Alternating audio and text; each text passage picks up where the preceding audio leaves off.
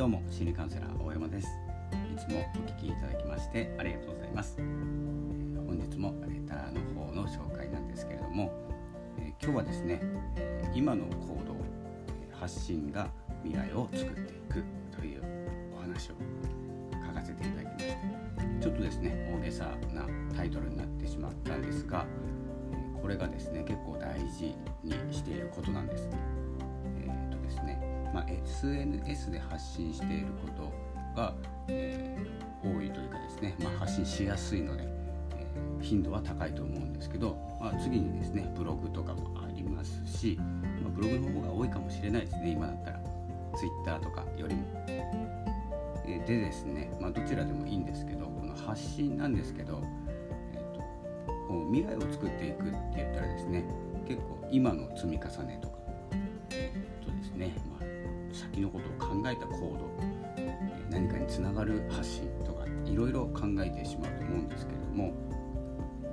なんせですね未来は結構黙ってたら向こうから来ますよね。時間って勝手に過ぎてきますね。ということは黙っているとどんどん風景だけ流れる感じです。座ってるの。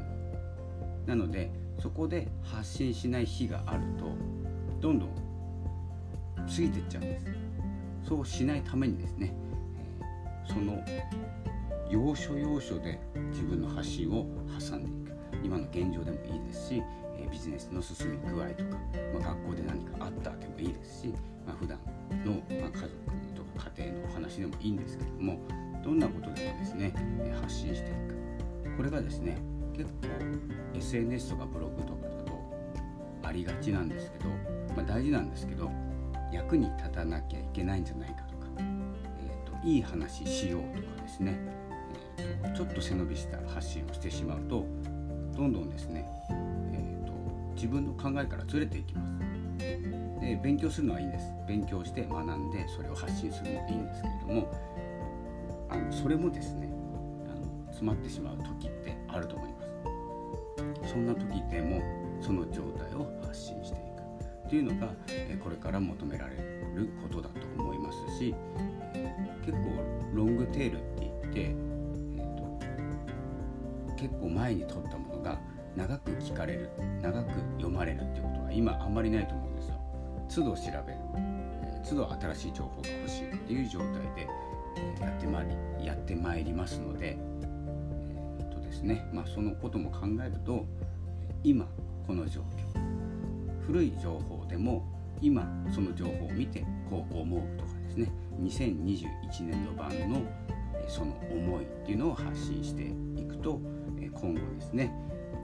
未来がどんどん積み重なっていくじゃなくて今がですね今がどんどん積み重なっていってやがて未来になるんじゃなくてもう未来なんです。その状態。積み重なった状態がもう未来が来ている状態。で常に先を見ながら今を感じながら過去の改善をしながら進んでいくっていう風な形になると思いますので是非ですね毎日何か何でもいいので発信していきましょう、まあ、Twitter でも Facebook、インスタ SNS 使ったり、ブログ書いたり、音声ラジオ配信したりですね。いろんなところに、発信することで自分にも緊張感が与えられるっていうこともありますので、どんどん発信していきましょう。そしてですねあのビジネスとかプライベートとか分けてもう何でもいい発信をするプラットフォーム一つ決めた方がいいと思います。えっ、と、いいねとかフォロワーとか見えないやつありますので、もしですね興味がありましたら、えコメントなどいただければと思います。えそういうのですねもう自分勝手にもうどんどんどんどん発信していくプラットフォームっていう風なくくりでやってしまうとそのラジオとかブログとか楽になりますから